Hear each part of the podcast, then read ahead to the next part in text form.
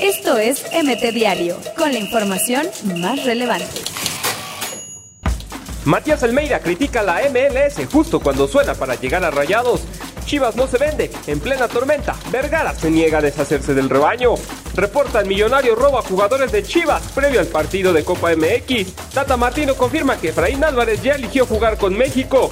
Giovanni Dos Santos fue dado de alta tras dos días y medio internado. Michel vivió discriminación en España. Me llamaban maricón, recordó. Se va a CR7 Cristiano Ronaldo contempla un posible retiro en uno o dos años. Inseguridad y basura, las preocupaciones donde se construiría el nuevo estadio de Cruz Azul. Pese al desastre contra Argentina, Tata seguirá llamando a Salcedo y Araujo. Cancelan amistosos entre Pumas y Sevilla, que sería en California. El Tottenham lo hicieron papilla. La planadora del Bayern le metió 7 goles.